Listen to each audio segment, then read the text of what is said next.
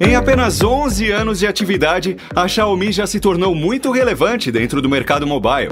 Ela já detém 11% do mercado global, com mais de 146 milhões de smartphones vendidos em 2020.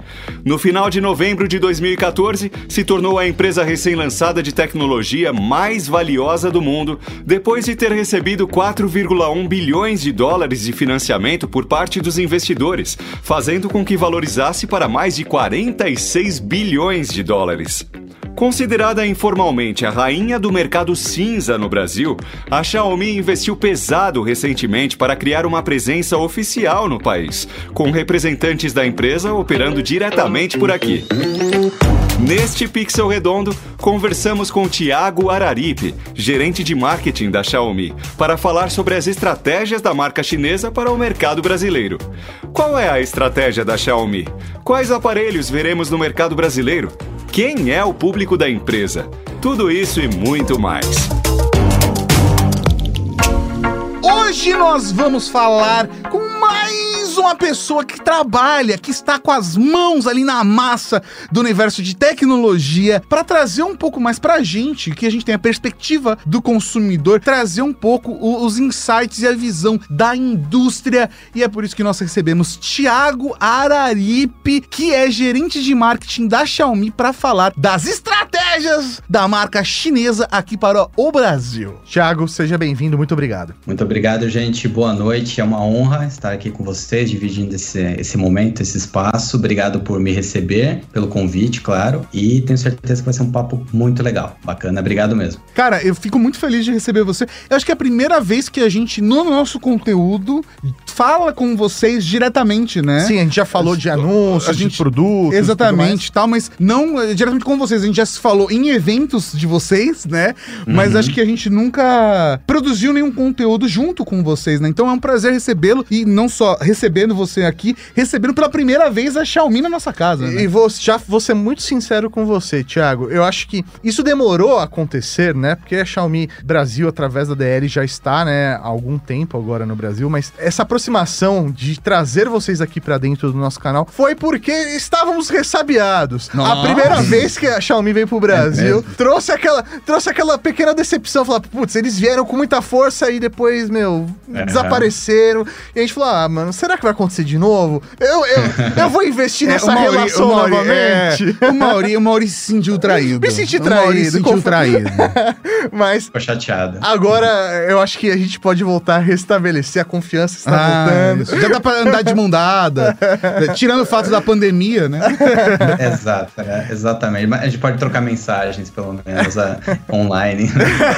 É isso aí. É, mas assim, cara, eu acho que, pra começar, eu acho que a primeira pergunta é: o que mudou a partir da DL aqui no Brasil? O que mudou da presença da Xiaomi como marca pro consumidor brasileiro? Eu, eu acho legal que você comentou sobre a, a primeira incursão no Brasil, né? Vamos falar da primeira encarnação aqui no Brasil, que é um projeto que a gente sabe que não, não foi pra frente, né? E eu, claro, eu não posso falar dessa experiência antiga porque eu não, né, não fazia parte da empresa e tal. Ninguém que está aqui fazia, né? Realmente era um outro projeto. Mas é, eu sei que ficaram alguns aprendizados e isso é algo que já nasceu já com a parceria da DL e que é realmente não fazer as coisas com pressa, né? Então, acho que depois dessa primeira tentativa começou, claro, um plano, né? Brasil, mas um plano realmente bem estabelecido, bem estruturado, sem atropelar as coisas, né? Então, a gente tem essa parceria com a DL em, fazer as coisas com calma, ir aprendendo, é experimentando e soltando o produto, é ir testando,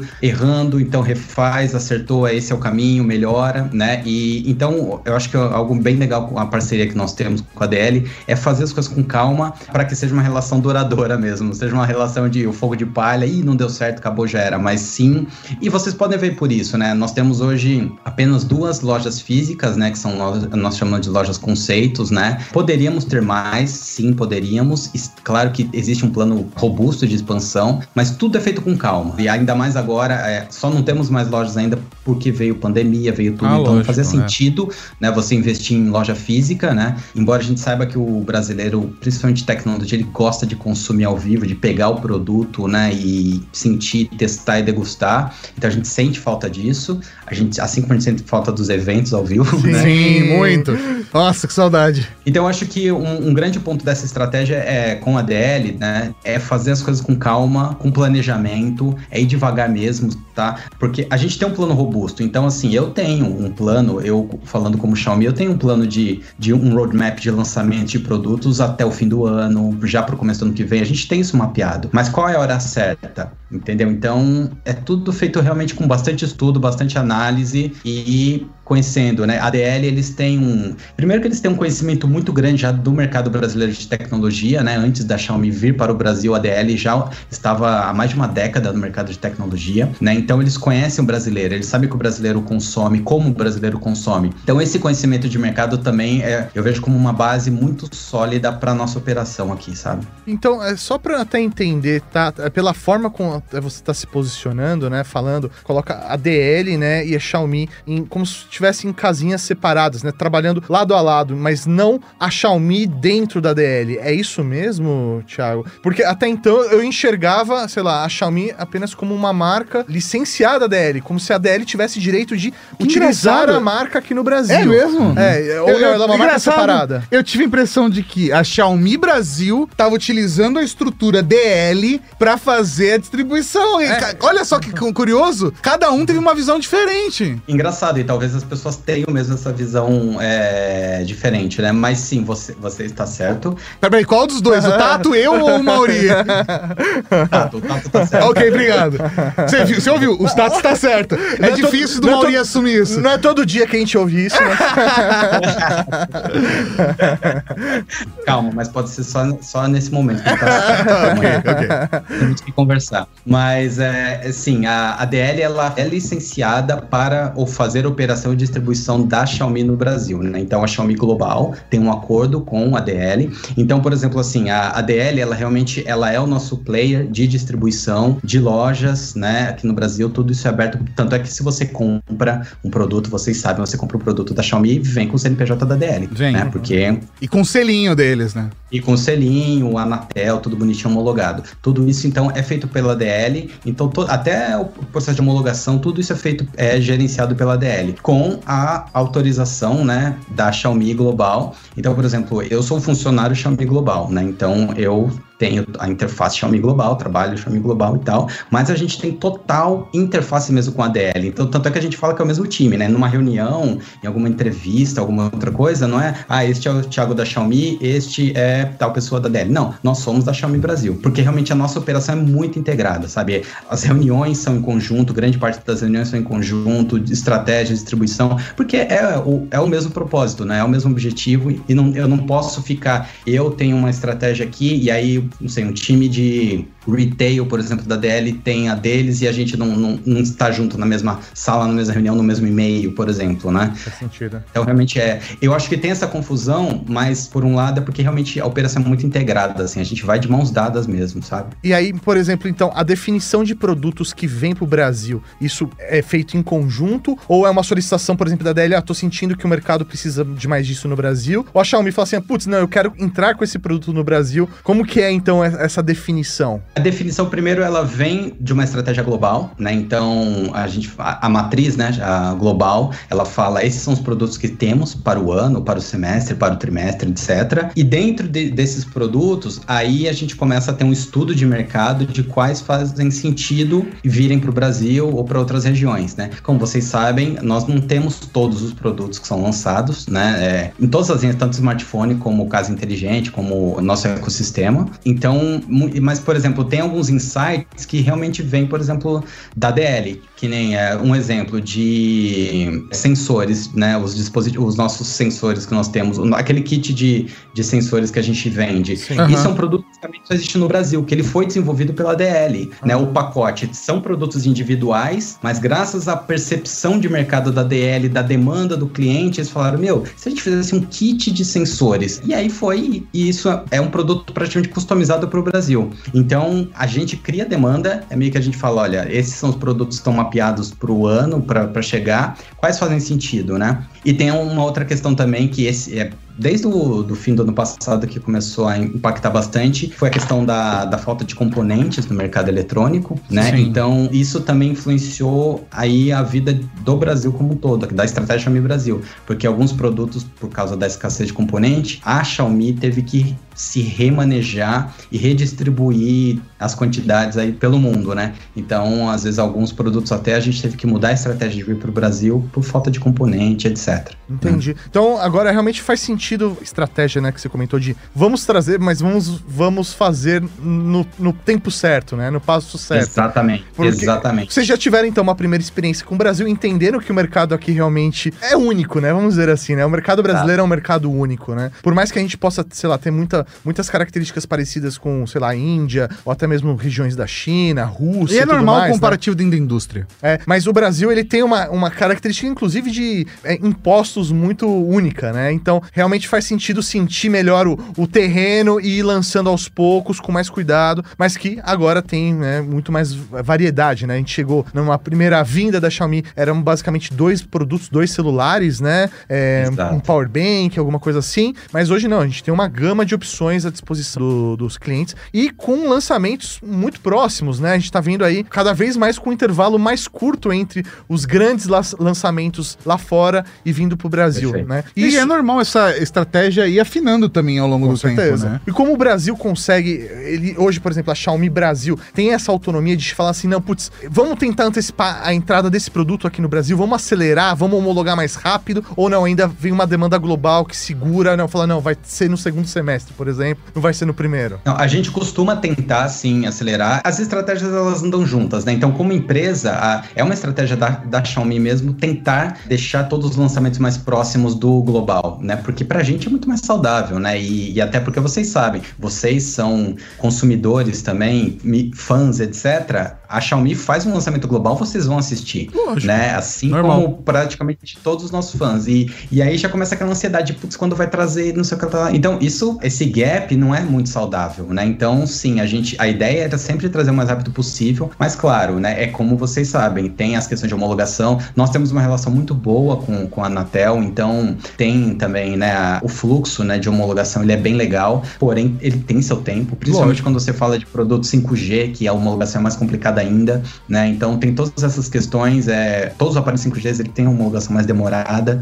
Então a gente tenta sim antecipar. Esse ano alguns produtos eram para era para terem chegado antes, no caso do Mi 11, por exemplo, só não chegou antes pela questão de componentes também, tá? Do, do mercado internacional. Então, a ideia, sim, é sempre tentar ser o mais rápido possível e, e a empresa mesmo, a Xiaomi Global, apoia isso, né? Eu acho que isso é bem saudável, né? Legal, legal. Cara, você podia falar pra gente um pouquinho, Thiago, dessa relação de vocês aqui do Brasil com o headquarter, assim, qual que é a visão da Xiaomi Global para o Brasil? Porque tem, tem várias marcas que têm, olhando para o cenário global, uhum. o Brasil é um dos países mais importantes. Estão no top 5, top 3, sabe? Uhum. Estão nos países mais importantes. E a gente já conversou com o pessoal aqui, volta e meia a gente traz as pessoas aqui e a gente sabe, putz, tal marca tem, tem tal importância, né? O Brasil. Qual que é a uhum. importância e essa relação Brasil-Xiaomi? a importância é gigantesca, tá? E a visibilidade é gigantesca. Então, assim, eles estão de olho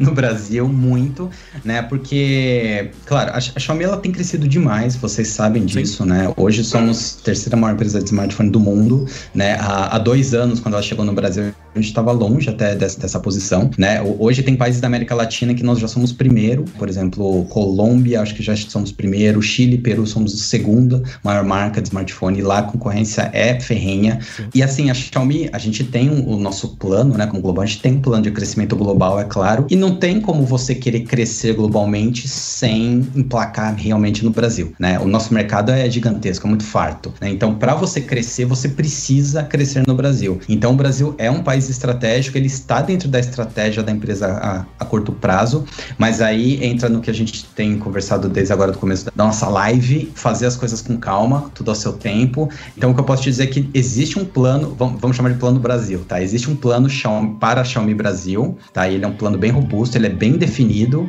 tem vários vários passos bem definidos e o objetivo sim é crescer cada vez mais, é que a gente tenha participação cada vez maior de mercado aqui, porque é uma das principais formas como a Xiaomi vai crescer, né? E Thiago, no plano Brasil, quando tá discutindo lá no headquarter, alguém já falou em fábrica? Já houve, não, não precisa falar que vai ter, não, nada disso. É, é, claro, é, claro, Mas assim, é, ouvi já, dizer já, que a LG já tá conversa, vendendo a fábrica dele. É, já então. conversaram assim, nossa, fábrica no Brasil, porque é muito complicado isso. A gente sabe que a estrutura industrial da China uhum. mainland, né, é robustíssima. E, cara, e atende gigantescamente. Só que a gente tem um cenário fiscal no Brasil, tributário, muito complexo, que meio que joga contra é, o cenário só de importação, né? E a gente sabe que a gente consegue, as empresas que adotam uma realidade de ter uma montagem, e essa montagem tem que ter, a gente sabe que por, por uma questão legal, tem que ter um nível XYZ de montagem aqui no Brasil. Exato. Mas também sabe que tem alguns fabricantes, não vou falar nome e tal, mas a gente que ouviu já uma história sabe que tem gente que pega pronto e só coloca dentro da caixa. Nem a caixa é feita no Brasil, mas coloca na caixa. Mas existe alguma chance de já terem discutido aí, meio que no fundo, alguém espirrou assim, fábrica! Uh, fábrica! no meio de uma reunião? Não tem como a gente pensar em expansão sem pensar nisso, né? Não tem como, né? E, e sim, claro que existe essa conversa, é claro que existe, tá? Não temos nenhuma informação de datas, de prazos, de quando e períodos, e aí a gente entra na questão também que pandemia, não dá para não falar sim, que pandemia sim. freou muita coisa, freou muitos planos, tá? Mas sim, isso eu acho que é, é, é, quase, a gente pode dizer que é um caminho inevitável. Ter, se realmente queremos ter o plano Brasil, não ter uma operação aqui, uma fabricação não existe. Mas assim como a gente falou, e você deu esse exemplo de não adianta montar uma linha de produção para ter dois produtos, que foi um dos erros lá no, no passado. O mercado precisa de produtos, né? O público quer variedade, né, na nossa oferta. Então, por isso que a gente faz as coisas realmente com calma, com estratégia, tudo pensado, porque você precisa, a partir do momento que se bater um martelo sobre o assunto, junto com isso vem obrigatoriamente toda uma estrutura obrigatória, né? Sim. E, inclusive de, de oferta de produtos, né? Também não justifica falar, ah, vamos ter uma fábrica, vamos produzir dois produtos, né? Entendeu? Então, realmente tem. Então, assim, a gente ainda não tem data nenhuma para isso acontecer, tá? Não tem nada que eu possa te dizer. Talvez o, os corretores que estão tentando alugar uma fábrica vazia de alguma marca uhum. já bateram na porta, mas a gente não tem nada concreto. Mas com certeza é um plano, sim. Tá? Maravilha, cara, bom saber. É, não, é, até acho que é legal entender isso, né?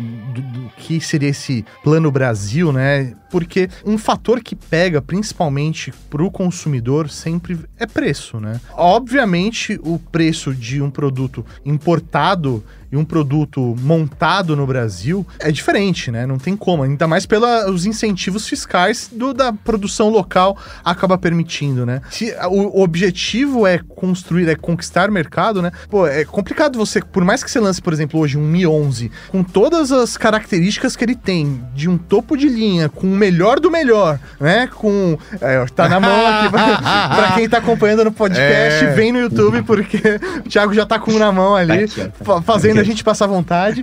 Ah, antes, antes que perguntem, não vai ter sorteio. é, sempre perguntam, sempre perguntam. É, é normal.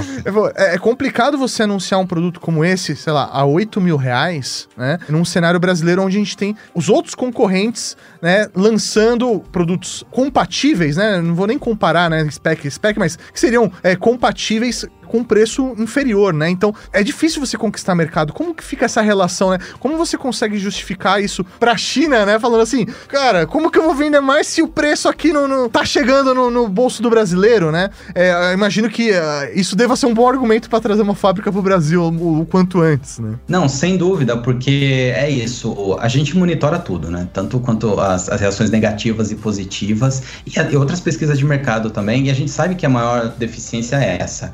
A gente não poder ser tão competitivo como gostaria em preço por questões de, de importação.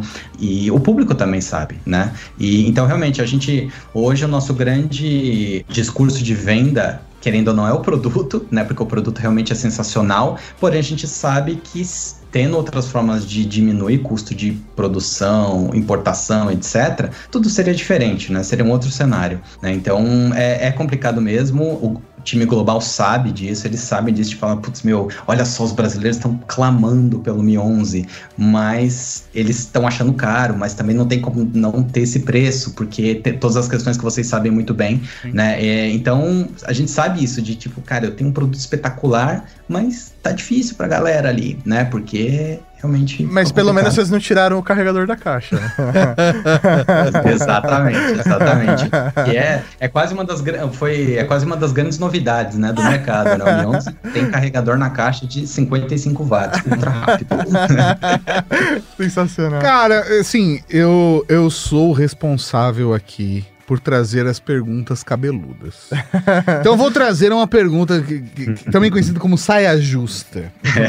É, é, eu vejo particularmente que um dos maiores desafios para a Xiaomi no Brasil é a concorrência, mas não a concorrência com as outras marcas. É a uhum. concorrência com a própria Xiaomi através do mercado cinza, porque a galera que é fã e que defende a marca tudo mais, acaba sendo impactada naturalmente, naturalmente, é impactada pela importação, por comprar um distribuidor alternativo, é que, que faz a sua própria importação, é que entra às vezes sem imposto o produto. A gente sabe que é um mercado extremamente complicado isso. É, e a gente aqui eh, sempre foi muito defensor aqui no canal das pessoas comprarem nos canais oficiais por conta da garantia, do suporte, de você ter acesso ao pós-venda. Mas eu queria entender Perfeito. um pouquinho mais essa relação. O quanto o mercado cinza é um competidor de fato para vocês? Não, ele talvez seja o maior competidor, né?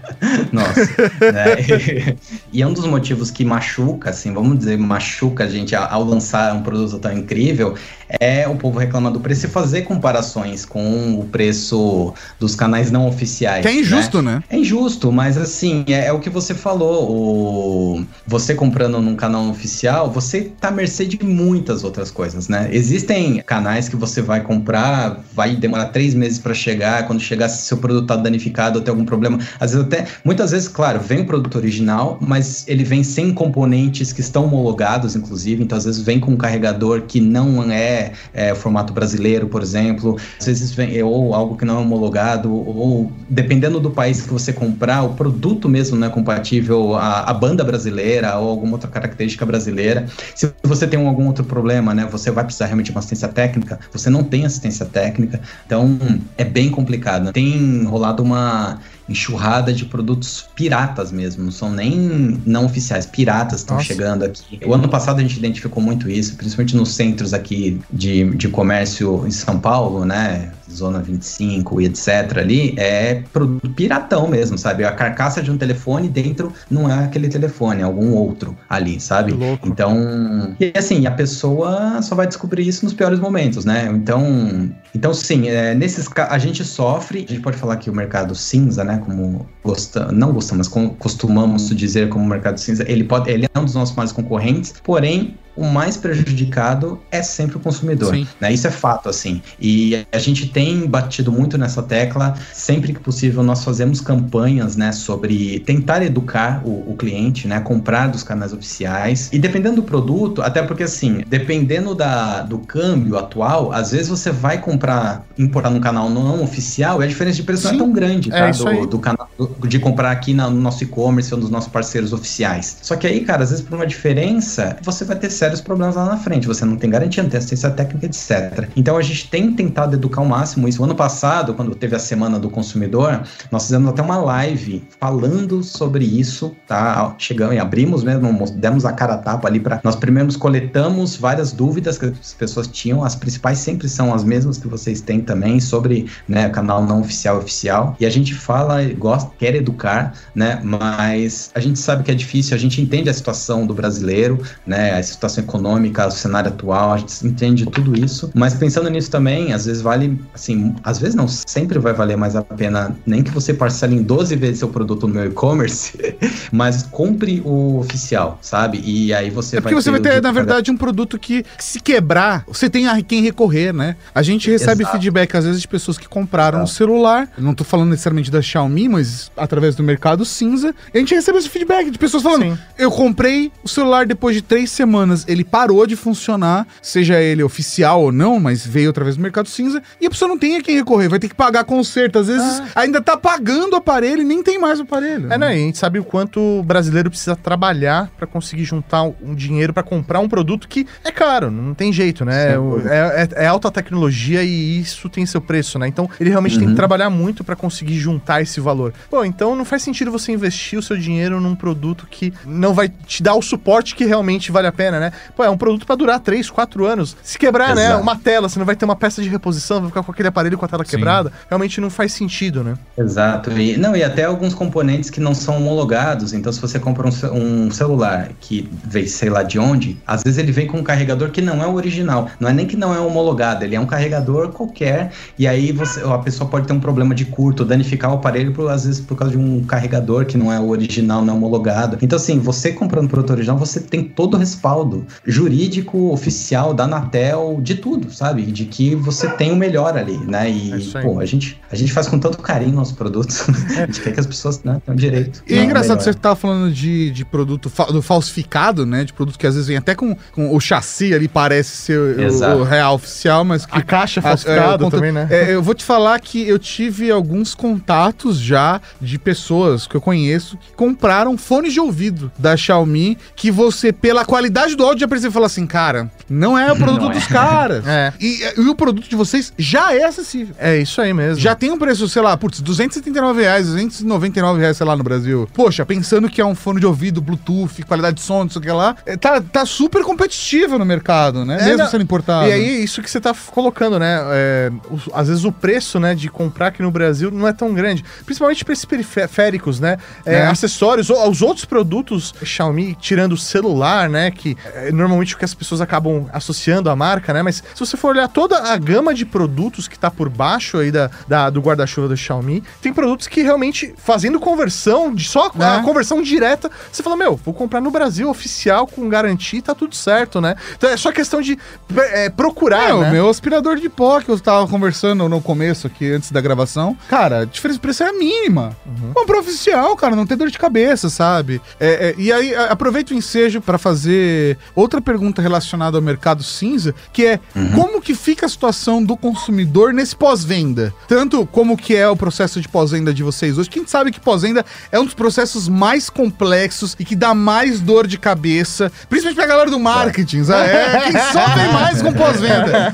Mas tanto Exato. pós-venda dos produtos oficialmente trazidos por vocês, que a galera comprou nos canais oficiais, quanto como fica a comunicação e educação pro consumidor quando chega até vocês, e eu imagino que aconteça com certa Opa. frequência, de chegar um produto que veio do mercado cinza, e aí, e aí, como que acontece aqui com, com o meu aparelho? O funil é o mesmo, tá? Então, se você tem um produto Xiaomi, vamos falar, você comprou al- qualquer canal oficial, você precisa acess- acionar o seu pós-vendas, você vai entrar em contato ou por e-mail no nosso 0800, tem o nosso e-commerce, tem bonitinho o 0800, nas redes sociais também tem o contato, e aí a gente vai direcionar o seu atendimento, tá? Seja para assistência técnica, seja para um reparo, seja para garantia e tal. Então, assim, você comprou o produto oficial, se ele está na garantia, meu, bonitinho, tranquilo. Se você comprou o produto oficial e já saiu da garantia, claro que você também vai ter toda assistência, o nosso 0800 vai direcionar você como proceder, né? Agora, se você não tem um produto adquirido pelo canal oficial, aí esse, realmente você tem um problema. Então, você, nós vamos te atender, nós vamos falar com você, nós vamos te orientar, entendeu? Dependendo, às vezes as pessoas entram em contato por, e simplesmente por alguma dúvida técnica, de tipo, cara, como que eu faço tal coisa no meu celular? Como eu faço tal coisa com a MIUI 12? Sim. Quando vai chegar a MIUI 12? Esse tipo de coisa, tudo bem, a gente aciona a gente, a gente ajuda. Agora, soluciona. Agora, se é um problema realmente de assistência, eu não posso prestar assistência técnica num produto que não é meu, oficial, de fato, sabe? Então, assim, eu vou pedir sua nota fiscal, eu vou pedir onde você comprou e tal, e eu não posso me comprometer a consertar seu produto produto que eu não sei a procedência dele. E esse é o maior problema e é isso que as pessoas não entendem, né? Então, assim, nós vamos orientar, nós vamos te pedir os comprovantes, você vai falar pra gente. E aí, realmente, a pessoa está num, em sérios problemas, assim, porque o, a primeira coisa que a gente orienta é você deve procurar o seu vendedor, quem você comprou, né? Porque às vezes a pessoa não importou direto, ela comprou de alguma loja Sim. da cidade dela. E aí a primeira coisa que essa pessoa tem que fazer é procurar o vendedor dela e esse vendedor deveria, até por lei, prestar assistência a ela, de alguma forma, uhum. tá? Agora, se o cara importou, assim, a primeira coisa que a gente fala também, entre em contato com a empresa que você importou. Se você importou de algum site ou de algum vendedor, procure essa pessoa e, e tente orientação. Mas realmente a pessoa fica sem respaldo. O problema sim. maior é esse. Ela fica sem respaldo.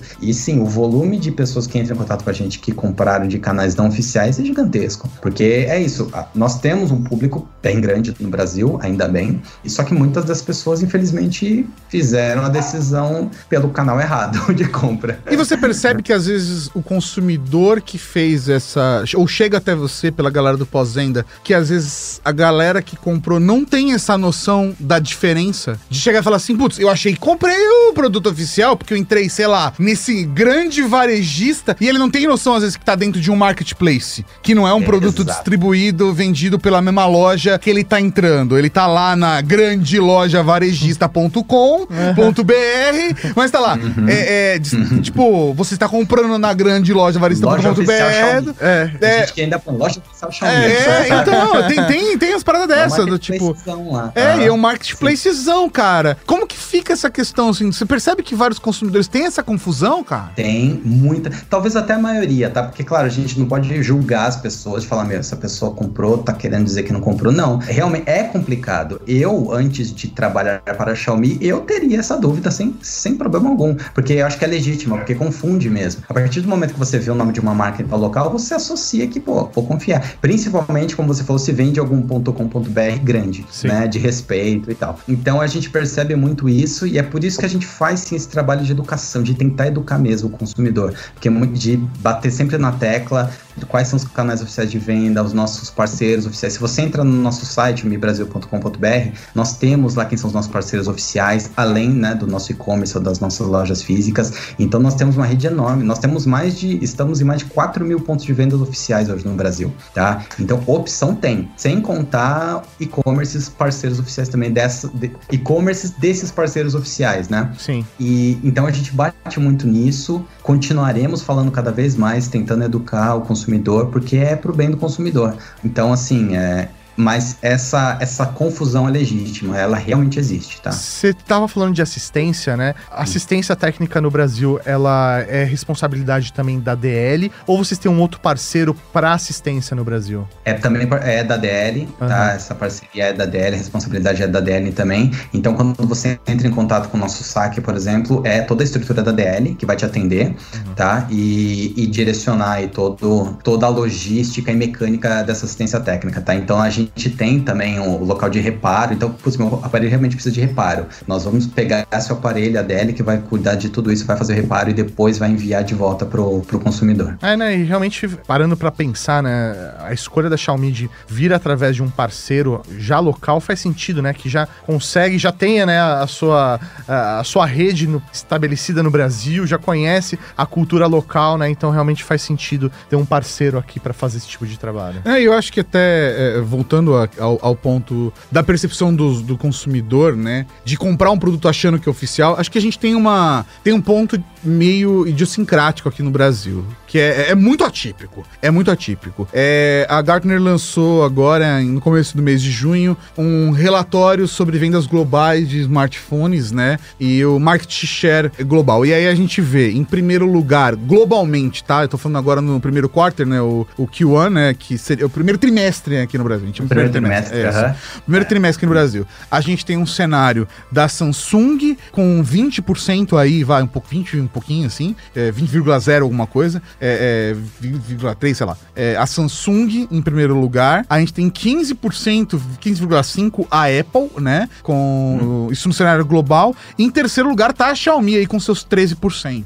Mas quando a gente chega no cenário brasileiro, a gente tem a Samsung com cerca de 50% da fatia. Exato. E aí, poxa, vamos falar é, a real. Quando 50% dos brasileiros que têm uma experiência Android tem hoje, pelo market share que a gente tem noção aqui, experiência com um smartphone da Samsung. Não tem Samsung no mercado cinza. É uma coisa muito atípica de se ver, porque eles têm uma distribuição no Brasil, e tem fabricação no Brasil, tem uma estrutura toda no Brasil. Então, é, isso realmente gera uma confusão no Sim. consumidor, de, tipo, como assim, se eu compro na Samsung, esteja aqui no varejista, ou no marketplace, ou na grande loja.com.br, ou em qualquer lugar eu vou comprar um produto oficial, mas da Xiaomi não. Tipo, é uma parada que gera confusão, né? É, é natural isso. Que Eu quis trazer esse dado até para as pessoas terem uma visão é, mais macro desse cenário, que é muito difícil fazer esse comparativo. Às vezes a gente que tá aqui consumindo o mercado de tecnologia, galera que acompanha aqui o canal, vê isso com muita naturalidade, Sim. mas o, o consumidor médio não tem essa percepção, né? Justamente. Sem dúvida, sem dúvida. E, e vale lembrar que a Xiaomi está no Brasil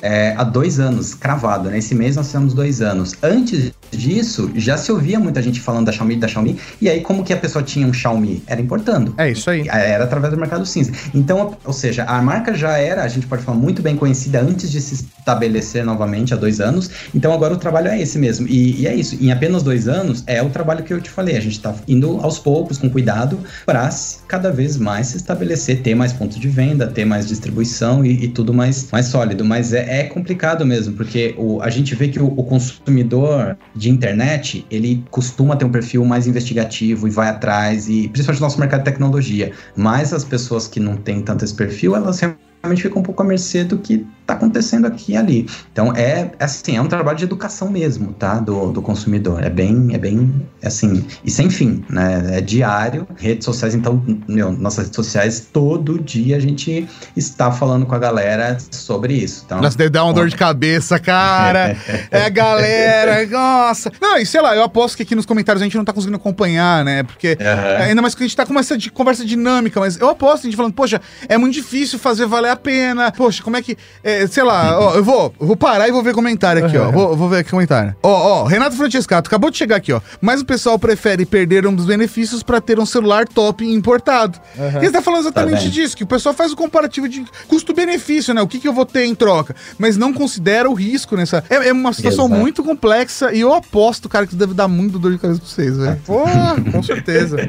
A gente tá sempre direcionando muito para celular, né? Mas eu queria entender é, o quão é importante, né, os outros produtos para Xiaomi aqui no Brasil, ou até globalmente falando, né? Como vocês enxergam? Tipo, o celular ele é um carro-chefe que puxa os outros produtos ou não, não, os outros produtos eles atendem tantos mercados que o celular acaba sendo só mais um ali, né? Eu queria entender esse grau de importância, porque vocês estão trazendo diversos produtos pro Brasil Já também. no Brasil já tem até guarda-chuva, aquela coisa que quando você vai numa loja da Sim. Xiaomi lá fora, você vê guarda-chuva, mochila, é, máquina de é, panela de arroz, É, balança, é, balança, kit de ferramenta. Que- o kit de ferramenta é um dos meus produtos favoritos. pronto. Mas eu Nossa, particularmente ele- sou é fã dos, dos periféricos, cara. Então assim, é, como que é essa relação, né? Isso é legal você falar. É, hoje, aqui no Brasil, nós temos já um pouco mais de 460 produtos ecossistema. Oh. Sem falar do celular, só falar do ecossistema Xiaomi. Sério? São 460. Então, acho que isso já te, te responde sobre a importância deles, né? Não tá nem perto de ser todo o portfólio, né? Como você, você conhece nossas lojas Mi Store na Ásia, você sabe que parque de diversões do- dos adultos, né? Nossa, E- demais, é bem divertido. É muito divertido mesmo, é divertido, eu admito. Não, é demais, é demais. Dá vontade de chorar. Lá você chora de emoção, né? E, então, assim, é, hoje a gente pode dizer que é 50% para cada, tá? 50% smartphone, 50% ecossistema, a importância e até a receita, a gente pode dizer, tá? Porque essa é uma das grandes características da Xiaomi e, é onde a gente enxerga que nós vamos crescer cada vez mais. É na integração de smartphone com o ecossistema. É o que a gente chama, o, a gente não usa mais o termo, o termo é, IoT, né? O Internet of Things. A gente usa o AIoT, né? que seria o Artificial Intelligence of Things, né? Então, isso é um termo bem Xiaomi mesmo. E, e é aquilo, você com um, com um aplicativo nosso, por exemplo, o Mi Home, você consegue colocar dezenas de produtos de ecossistema, todos integrados, conversando com seu celular, com seu smartphone, né? Então, essa, essa sincronia entre os nossos smartphones e o nosso ecossistema é o caminho mesmo para a gente crescer, sim, de verdade. Quando as pessoas percebem como isso facilita a vida delas em ter tudo ali, em ter a sua, por exemplo, o seu smartwatch, a sua Mi Band conversando com a sua luminária, entendeu? Tudo isso gerenciado por um aplicativo no seu celular ou o seu robô, né, sabe? Então, o seu, por exemplo, o seu sensor de presença ali, você fechou a porta da sua casa, ele manda um sinal que, putz, ele saiu de casa, o seu robô começa a trabalhar, a luz apaga automaticamente. Tudo isso Sim. integrado, e, e, só dando alguns exemplos práticos, né, de funções que você pode ter no nosso ecossistema, né? Então, sim, o nosso portfólio é de ecossistema, ele tem uma importância, assim, fundamental para a empresa, mesmo, a gente cuida dele com todo o carinho, da, com o mesmo cuidado de que a gente cuida com os smartphones, tá? A estratégia de lançamentos, de atualização, e é legal que para o ecossistema a gente pode fa fazer muito daquilo que a gente conversou mais no começo, que é criar, é trazer produtos personalizados para o perfil do brasileiro. Então, por exemplo, hoje não faz muito sentido a gente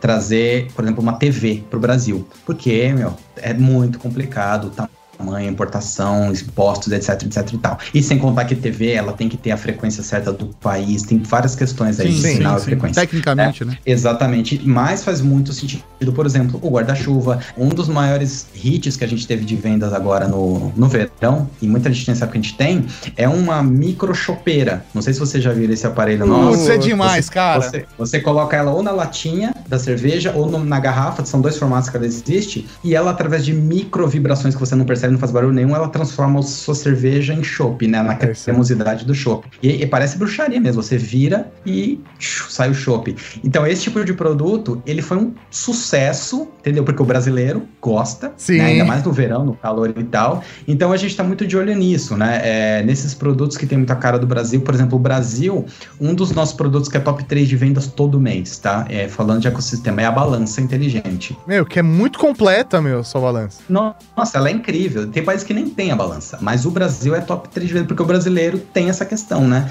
E da saúde, de, de malhar, de se preocupar com o corpo e tal. A nossa balança, ela mede até o nível de água que você é, tem no corpo, sim. Né? Ele faz uma bioimpedância, né? Eu, eu, eu, eu particularmente, eu sou. Eu, eu, eu, quase comprei umas 40 vezes.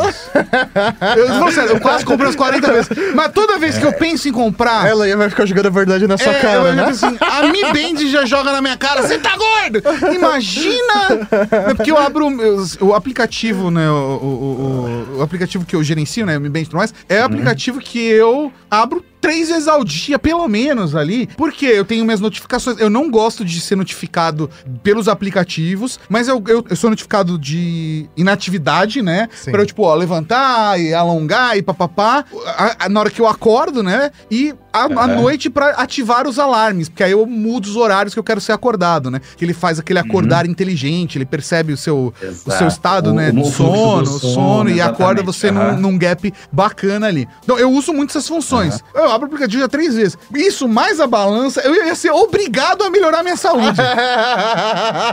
então eu estou resistente a isso. Ele vai, ele vai te cercando mesmo. É. Eu, você falou até me deu uma ideia. Eu acho que a gente podia fazer uma promoção em você compra a balança e vem um mês de psicólogo grátis. Porque é, é, isso, assim. tipo, ela te dá um choque de realidade. É. Né? A hora que ela faz o primeiro mapeamento do seu corpo, você, cara, tipo, se é uma pessoa que não tem uma atividade física intensa, tipo eu, não tenho, eu não cara, tenho. ela ela joga a verdade na sua cara ali. Você começa a ver a análise e fala, nossa senhora, né? E, pô, ela fala até da gordura do seu fígado, assim, é. sabe? Ela analisa, né? Até o nível de gordura do fígado, onde você tem que tomar cuidado e tal. Então, se a pessoa não tá muito preparada para ver umas verdades, ela vai ficar meio mal, né? Mas também, se você tem, tá ali legal, putz, é sensacional. E aí, integrando isso com sua Mi Band ou com seu smartwatch, você entra nesse, nesse ecossistema mesmo, né? De, de cuidado à saúde, né? Falando de saúde, cara, eu tenho a percepção de que que a Mi Band é o produto com a maior penetração no Brasil. Você falou da balança, e realmente Uhum. é um baita produto que eu falei. Eu quase comprei 400 mil vezes. E se eu falar. Você olha que- pra ela, Se eu falar você. que eu não abro o link dela uma vez por mês, eu vou estar mentindo.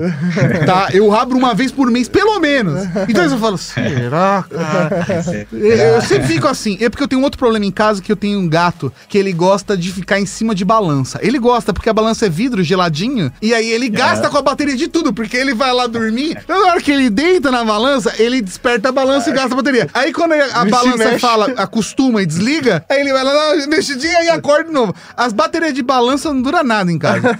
Mas, ti- é, assim, eu tenho a percepção de que a Mi Band é por si um produto que já é. fa- faz parte da estratégia de, de marketing mesmo da marca. Porque ele tem é, é uma penetração muito grande, ele vende uma experiência da marca. é, isso reproduz também no Brasil, assim, a Mi Band tem uma, uma força grande no Brasil, no, no ponto de vista de vocês? Muito, muito, muito. Você sabe que a Mi Band, ela é a nossa, a Mi Band, ela é a, a Band, né, a Smart Band mais vendida do mundo já desde a 3, né?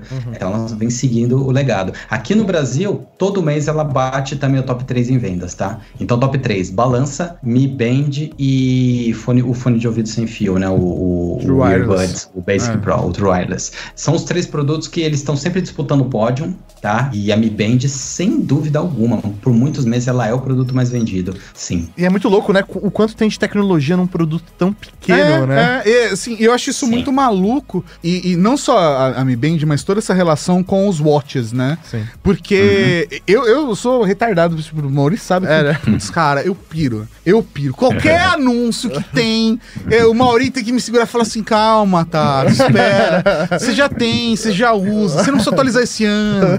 Eu, tipo, o Maurício faz... Porque eu vejo... Cara, são os produtos que eu piro. É, eu não tô sendo, eu não tô sendo babaca, porque assim, eu tenho hoje comigo quatro smartwatches, smart bands, que eu, tipo, é, a que eu uso mais no dia a dia e tal, é a que eu tô agora, mas assim, é, eu tenho opções porque eu compro, não consigo me aguentar, eu vejo, eu piro.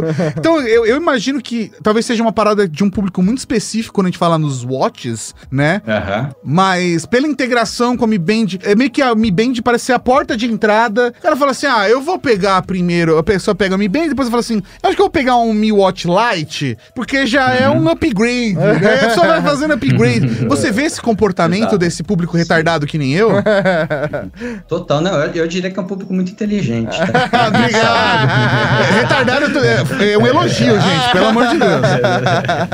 Não, eu vejo sim esse comportamento e muitas vezes é isso. A pessoa quer se, inici- quer se iniciar no mundo dos smart gadgets, né? Dos smart bands ou watches, ela vai na Mi Band, até porque, claro, o preço é mais convidativo, né? E aí ela. Putz, se apaixona, cara. Uma semana usando uma Mi Band, você se apaixona. Até quando se você começa, se você te- tem a curiosidade tecnológica, começa a explorar ela, né? E entender as integrações dela com outras coisas, ou só simplesmente integração com você, com a sua saúde, você se apaixona e é isso, vai querer, vai querer a nova, a nova versão, ou vai querer comprar uma pulseirinha de outra cor pra ficar bonitinho, combinar teu kit e tal, não sei o que lá. E, e aí que entra uma, uma característica interessante. Quando chega uma nova, por exemplo, vamos supor, se você comprou a 5, chegou a 6 agora. Muitas pessoas vão querer migrar para 6, até pelos benefícios e para atualizar, mas ou outras pessoas elas querem aí sim realmente o upgrade para um Watch Lite ou para o Mi Watch mesmo, porque elas, elas sentiram que aquilo é legal, que elas querem, então elas querem um passo além. Mas também tem muitas pessoas que preferem ficar na Mi Band ao invés de ir para um Watch, por exemplo, muitas por questão estética, né? É, por exemplo, o meu, eu, eu tenho um Mi Watch aqui, ele tem esse corpo redondo e tal. Então, muitas vezes, por exemplo, eu tenho um amigo que ele faz montanhismo. E aí, montanhismo, meu, aquela coisa de, meu, pega aqui, pega ali, dobra o braço. O Mi Watch incomoda o braço dele. Então, ele usa Mi Band, porque não vai atrapalhar o movimento da mão. Tem esses dois perfis, né? Mas sim, ele, geralmente, quando a pessoa vai entrar no mundo aí dos smart wearables, ela vai primeiro na Mi Band e aí depois ela entende o, o perfil de produto ou não, né? Mas sem dúvida a Mi Band é, muito, é a porta de entrada, né? E é legal que, falando da, da 6 que chegou agora, uma atualização, a gente tava falando de saúde, a 6 agora ela vem com o oxímetro, né? Com Então. o medidor USPO2, que hoje em dia, para nós que vivemos no, no mundo de pandemia, é essencial.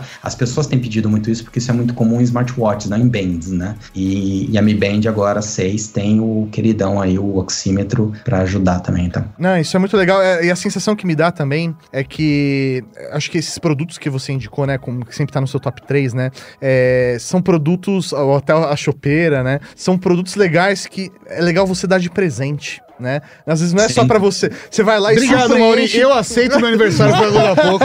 Eu aceito, Maurício. Fica à vontade. Da chopeira. É, fica à vontade da chopeira, a balança. Mas, e aí quando a pessoa entra nesse universo, por exemplo, principalmente das Mi Bands, né? Que tem sempre um, um, ciclo de atualização relativamente rápido, né? Mas ela nunca vem tão cara, né? Ela sempre mantém aquela sua faixa de preço. Como o celular, esses produtos você passa pro, pro, pro amiguinho, pro novo, pro, pro tio, Exato. pra avó. Então a galera vai herdando, né? Saiu a 6, eu tenho a 5, então a 5 vai para vai pro filho, aí a outra vai pra tia. E aí quando você vê, tá todo mundo usando e, e quer a próxima geração. Ou quando você vai trocar a sua para eu receber a próxima. É, é, exatamente, exatamente, exatamente. Não, sem dúvida. E, e eles têm uma, uma, duração boa, são produtos robustos, né? Sim. né? Feitos para durar. Então a avó é da minha né? esposa tá andando com a Mi Band 2. aí, ó. Tá, é, é, é, Ela foi, foi herdando, passando, passando, passando, passando, agora tá com, a, tá com a bola, tá lá caminhandinho, pá. Vamos saber, um dia a gente pode fazer uma retrospectiva Mi Bands, aí eu vou te procurar pra gente pegar. beleza, beleza. Onde está a sua primeira Mi Band, né? É, pode ser. Exatamente. Da primeira Band eu não sei. A dois eu sei ajudar. A primeira eu não sei, eu não lembro mais. Mudando um pouquinho de assunto, não sei se você, quer falar de mais algum produto periférico. Cara, não, é que eu queria, te, eu queria. Vamos sair dos periféricos, vamos, vamos falar um pouco eu, mais, mais. Eu queria voltar, na verdade, um pouquinho pra smartphone, na verdade, pra entender um, um, uma outra coisa que eu acho confuso, tá, Thiago? E aí eu queria entender a lógica da empresa em relação a isso. E coloco até isso como uma crítica, como eu critiquei já muito, por exemplo, a Samsung na sua época que tinha os J7 II Pro do Gran Master, TV Master, sabe? É isso aí. Ah, assim como é. recentemente quando o Mazucast estava aqui e eu, por exemplo, eu questionei muito a questão da Motorola, tipo, pô, vocês estão mudando a nomenclatura? O, o, o, o G9 Plus, é o G9 é um produto, o G10 é outro completamente diferente, né? É. E aí é. a gente esbarra com isso, por exemplo, na linha de smartphones, né? Porque a marca é Xiaomi, mas, por exemplo, você não tem Xiaomi em nenhum nome do, dos produtos de smartphone, né? Aí você tem o Mi, mas tem o Poco, e aí você tem o Redmi. Tipo, é muito confuso isso é na minha visão. Como comunicar, né? Por que essas escolhas e como comunicar isso, né? É tipo, a pessoa, sei lá, se eu chegar para alguém que não está dentro do universo de tecnologia acompanhando a Rede Geek, falar assim, olha, mostrar um pouco, ele nunca vai saber que aquele pouco é um produto Xiaomi, né? Como que é essa lógica para vocês? Assim, para quem tá dentro faz sentido, claro, mas educar as pessoas é, é complicado porque a gente tem um portfólio muito grande de produtos também. Então, é simples até. Vamos ver se, se fica claro, porque ouvindo uma vez acho que dá para pegar, mas é simples. A gente divide em três linhas, tá? Entrada, intermediários e os flagships, né? Os tops de linha, né? Então, os Xiaomi de entrada são os Redmi. Toda a linha Redmi é a linha de entrada. A linha intermediária, Redmi Note, né? Então estão um passo acima dos Redmi. E os flagship top de linha, linha Mi, né? Agora o Mi 11 que chegou, ano passado tínhamos Mi 10, Mi 10T Pro, Mi 10T, etc. Então dividimos desses três fatos, dessas três formas. Tá? Então, celular de entrada Redmi, intermediários Redmi Note, tops de linha Mi. Assim, ouvindo parece simples, só que, claro, aí você entra. E você não falou do pouco. então, aí, fal falando do pouco, o, pouco, hoje a pouco se tornou uma marca independente, né? A, a, pouco já não é mais. A gente não fala que é mais pouco da Xiaomi, na é Xiaomi pouco, não é pouco da Xiaomi. É, é pouco, pouco é pouco, tá? Ela nasceu na casa, né? Nasceu como Xiaomi, ela foi lançada pela Xiaomi, mas ela se tornou independente no final do ano passado. Então, o pouco hoje tem uma operação totalmente independente da Xiaomi, tá? Apesar de ser, é, os produtos são fabricados até no mesmo local e tal, mas é, é uma marca separada do mesmo grupo. Assim como outras marcas têm, né? Perfeito. Então, eu nem coloquei pouco aqui no, no, no balaio, porque realmente é uma marca separada. Se vocês quiserem um dia, é, é, podem, podemos até fazer o meio de campo para marcar um, uma live só da Poco. Legal. Daqui a pouco também já tem muita. Aliás, a Poco já está bem estabelecida no, no Brasil, com um portfólio legal já. Mas realmente ela tem um, uma operação de negócio mesmo separada. Tá? uma operação de marketing, de negócio, de vendas, de estratégia separada. Então, é, Até as redes sociais, se vocês forem ver, até que no Brasil já tem as redes sociais separadas da Poco, né? Ah, então, sua linguagem, sua, sua comunicação bem separada. Mas da Xiaomi é isso. É, o que confunde mais, eu acho que são os, as nomenclaturas dentro da- do segmento, né? Então, se você pega tipo Redmi, lançamos agora esse, é, ao mês passado a linha 10, né? O Sim. Redmi Note 10. Então chegou o Redmi Note 10, o Redmi Note 10S, o Redmi Note 10 Pro, e, e, e aí cada número tem, né? A linha Redmi só também tem o 9, 9A, 9C. Isso que confunde, mas a lógica é essa, assim, sabe? Como a gente posiciona eles. É, não, é, acho que também um fator que, sei lá, pelo menos aqui pro Brasil, né, isso possa contribuir com essa confusão é aquele dado que o, o Tato acabou comentando, né, que aqui no nosso mercado, a Samsung, ela tem uma hegemonia, né, e isso está acontecendo há muitos anos. Então, quando você associa, por exemplo, o nome Note, ainda tem uma associação ainda à Samsung, a uma linha específica da Samsung, né, e aí isso traz, remete a uma série de coisas, assim como, por exemplo, se você colocar um nome, sei lá, tipo Max, né, ah, então Max normalmente é bateria, né, ou... Tem o controle histórico da Motorola. É, isso né? aí, então você começa a criar essas associa- associações na cabeça da- das pessoas. E às vezes é uma questão muito né? especíaz de um mercado, É isso aí. que é o Brasil. É isso aí, aí não faz é sentido verdade. você mudar o nome da linha só pro Brasil, né? Ou a fazer esse tipo de adaptação. Mas é legal entender, então existe aí o, o, o Redmi, o Redmi Note e a linha Mi que aí coloca os flagships, os topos de linha. Bacana. Perfeito. E, e bom saber que a gente pode, de repente, fazer aí um conteúdo pensado no pouco, né? Porque aí é um outro público que imagino que vocês queiram atingir com essa marca. Exato, e realmente é um. Eu acho que tem, teria muito assunto também para falar dos nossos, nossos primos. Não, queridos. sensacional. Maravilha, cara. Assim, a gente teria assim, muita coisa né, pra perguntar, assim. é, é, eu vou simplificar uma pergunta. Eu queria entender, do ponto de vista de vocês, estratégico, qual que é o target da Xiaomi no Brasil, da Mi Brasil. Que é natural, a gente sabe, na, na aula de marketing, a galera acadêmica, sempre vai falar assim, ah, que é o público da Coca-Cola, né? Todo mundo toma Coca-Cola, Coca- mas elas comunicam com um target espe- específico, né? Quem é o target que vocês se comunicam? Qual, qual é o target que vocês olham na estratégia de comunicação oficial do Brasil? Pela cartilha do, do marketing, eu ia falar, todo ser que respira é meu público-alvo.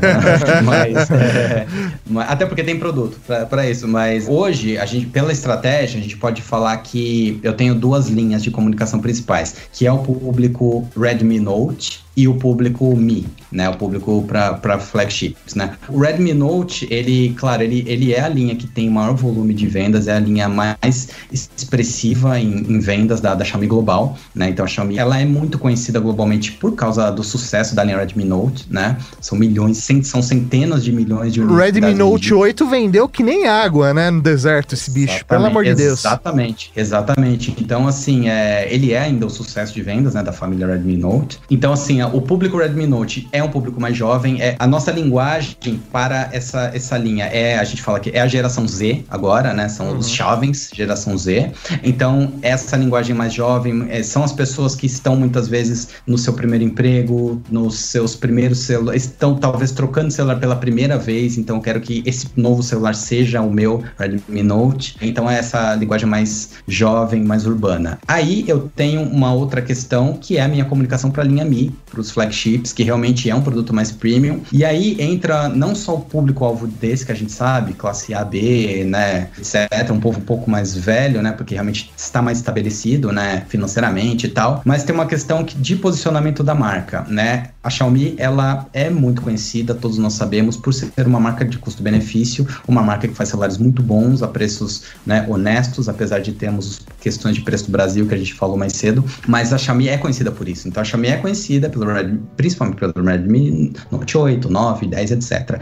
E aí, o que eu quero agora com, por exemplo, o Mi 11, ele é muito importante estrategicamente, porque agora a Xiaomi está mostrando para o mundo em que ela sabe fazer produtos top de linha, entendeu? Então, agora eu quero conquistar aquele cara que está acostumado a, comprar o top de linha da, da marca vizinha e nunca se arriscou ter o meu, porque ela muitas vezes nem sabia que eu tinha um top de linha. Sim. E então, nós começamos a trazer os flagships para o Brasil mesmo a partir do 10, né? E o 10T, 10T Pro, etc. Então, hoje a estratégia nossa, ela realmente foca nessas duas linhas, né? Da, do, do público Redmi Note, mas a importância do, Red, do Mi 11, né? Do, do público flagship é gigantesca para consolidar a marca como uma marca que não está se aventurando no mercado Sim. de flagships. Nós realmente sabemos fazer flagships, né? Não, e é legal até entender né, essa sua visão de, de marca até pro Brasil, né? Porque o Redmi, ele pega o, o custo-benefício, né? E é o que de verdade vende no Brasil, né? Sei lá, 70% do mercado brasileiro está alimentado por essa, por essa faixa de preço. Não tem jeito, né? E aí você tem, sei lá, uma marca, por exemplo, que era consolidada no Brasil, né? Que acabou saindo né, do mercado, que é a LG, né? Saiu do mercado global de smartphones. E no Brasil que tinha um posicionamento ali sempre em terceiro lugar, brigando pelo segundo e tal, Uhum, mas exato. que também tinha uma Você boa ficava assim, né, às é, vezes. e tinha e tem um- um- uma grande fatia de mercado nessa faixa do que seria o Redmi, né?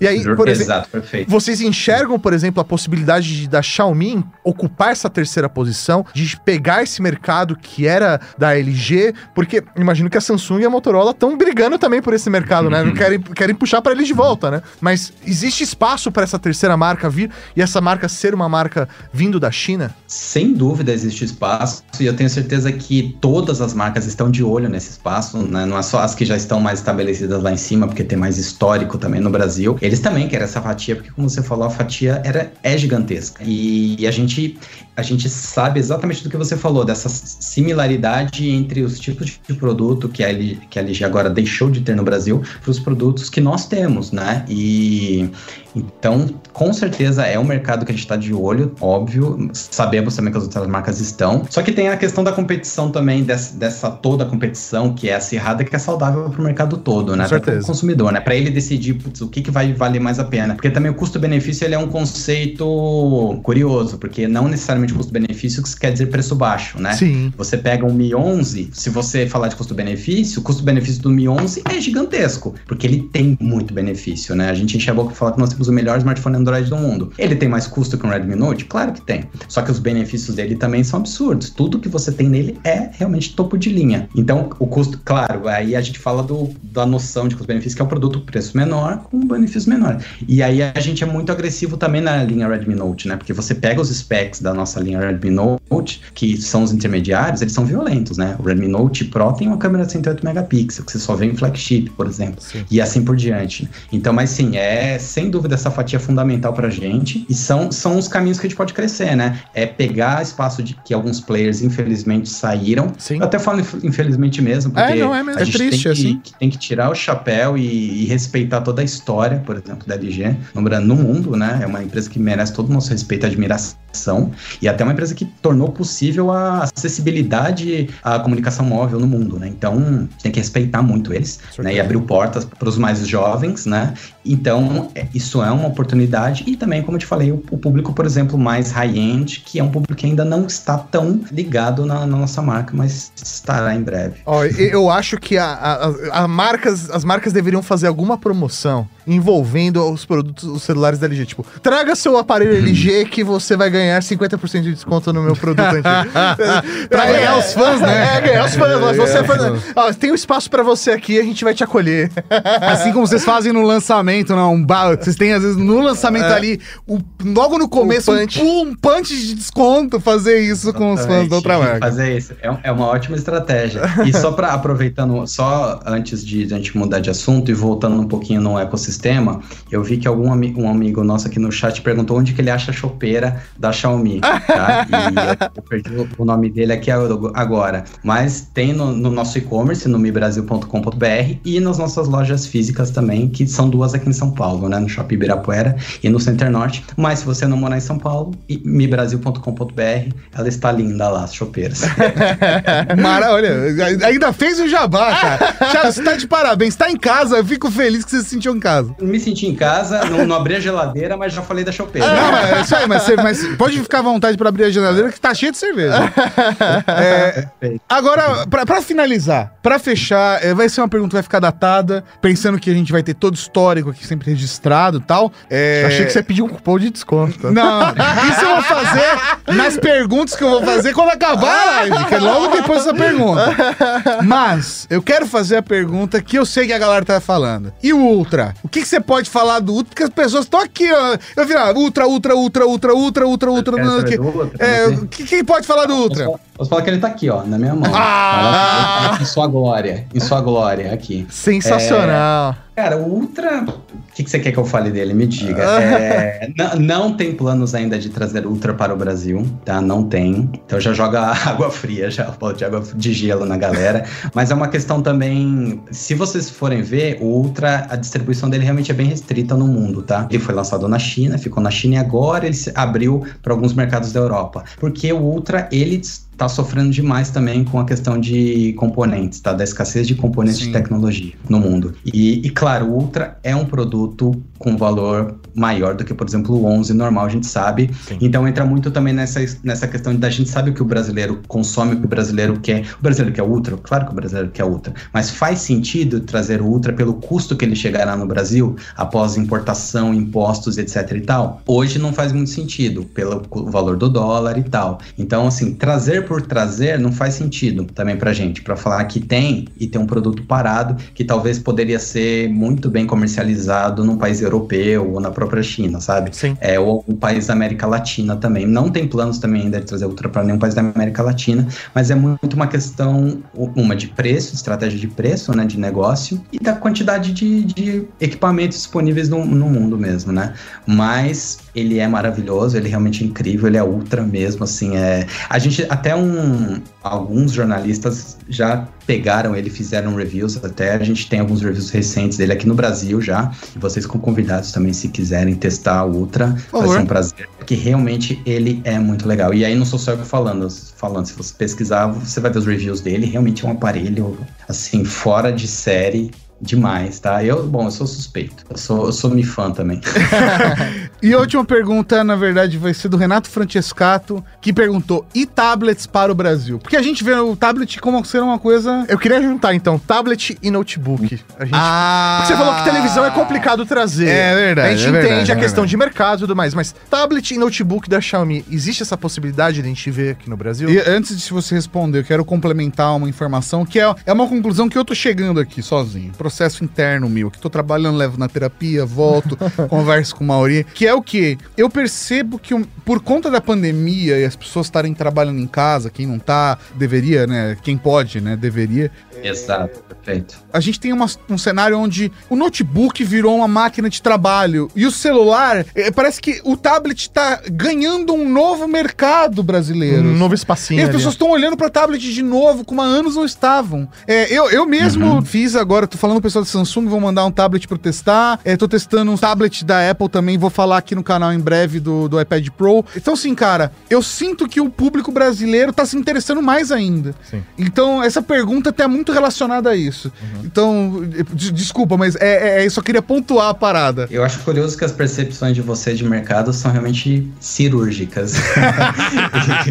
e, e, e, sim, é, a gente também tá de olho nessa percepção, a gente tem a mesma percepção, a mesma sensibilidade em relação ao, ao, que o brasileiro demanda mais e tem demandado mais agora na pandemia, os novos hábitos, as novas, não só hábitos, mas as necessidades mesmo, Sim. né? de repente a gente descobriu que a gente precisava de algumas coisas que a gente não precisava antes. Quem, por exemplo, quem tem o privilégio de fazer home office, começou a descobrir certas necessidades, né? Vai tentar comprar uma webcam agora pra você ver a diferença de preço no mercado. Exatamente. Então, assim, o que eu posso te dizer é que ambos os produtos estão no nosso radar. Eu não posso ainda te abrir para quando e tal, mas sim temos planos, temos estratégias, né, de, de trazê-los de acordo exatamente com o que você falou, com a necessidade que a gente viu que, que o brasileiro principalmente tem, tá? É, nesses tempos agora que a gente tem vivido. E sim, então eles estão no radar, mas em breve, quem sabe a gente possa começar a falar deles, mas planos existem. ah, show de bola.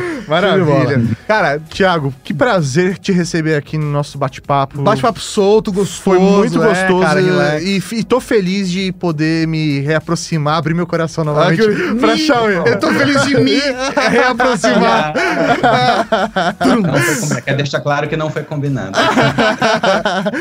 Obrigado mesmo aí pelo seu tempo e por compartilhar aqui o seu conhecimento com a gente. É isso, eu fico honrado, de verdade, muito feliz de, de ter essa esse espaço, essa receptividade de vocês dois foi incrível e da nossa querida, eu esqueci o nome dela, da sua cachorrinha. Ah, já, ah, Maju! Maju, tá, a Maju, a Maju tá dormindo aqui embaixo, ela dormiu. Ah, o papo foi tão bom que ela dormiu. É ela não, ela não entende português, é. né? Difícil. Não, foi uma honra mesmo, tá? Obrigado, foi um prazer, estou à disposição. Se por acaso ficou alguma dúvida que vocês esqueceram ou eu não respondi, mandem pra gente, a gente responde e depois vocês é, dão o jeito de publicar também, ao, ao, como vocês preferirem. Mas estamos à disposição aqui, foi um prazer mesmo. Obrigado pelo espaço, pra gente é muito importante, que a marca é muito conhecida, a marca é muito. O nosso público tem um carinho muito grande, nossos Mi fãs, mas eu acho que sempre, como nós somos ainda muito jovens, então sempre tem um espaço para crescer e a gente adora essas oportunidades. Então estou à disposição. E gostei muito mesmo, foi uma delícia. Valeu, show de bola.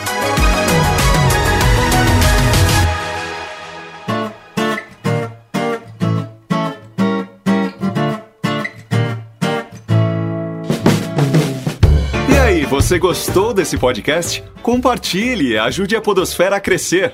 Contribua também enviando sua sugestão de pauta ou comentário em áudio pelo WhatsApp 11 98765 6950. Não se esqueça de dizer o seu nome e de onde está falando. Seu feedback poderá aparecer no nosso programa de sábado, o Serviço de Atendimento à Cavalaria. Esse episódio foi realizado graças ao apoio de outros ouvintes como você. Para saber como apoiar nosso trabalho também, acesse redgeek.com.br barra apoio. Direção e apresentação Tato Tarkan e Professor Mauri. Produção Laura Canteiras e Letícia Martim. Pauta, pesquisa e texto original Fernando Baroni, com a voz de Raul Rosa, arte de Di Tardelli e a edição divina de São Eduardo. Conheça todos os nossos podcasts procurando Rede Geek em seu agregador favorito ou em redgeek.com.br.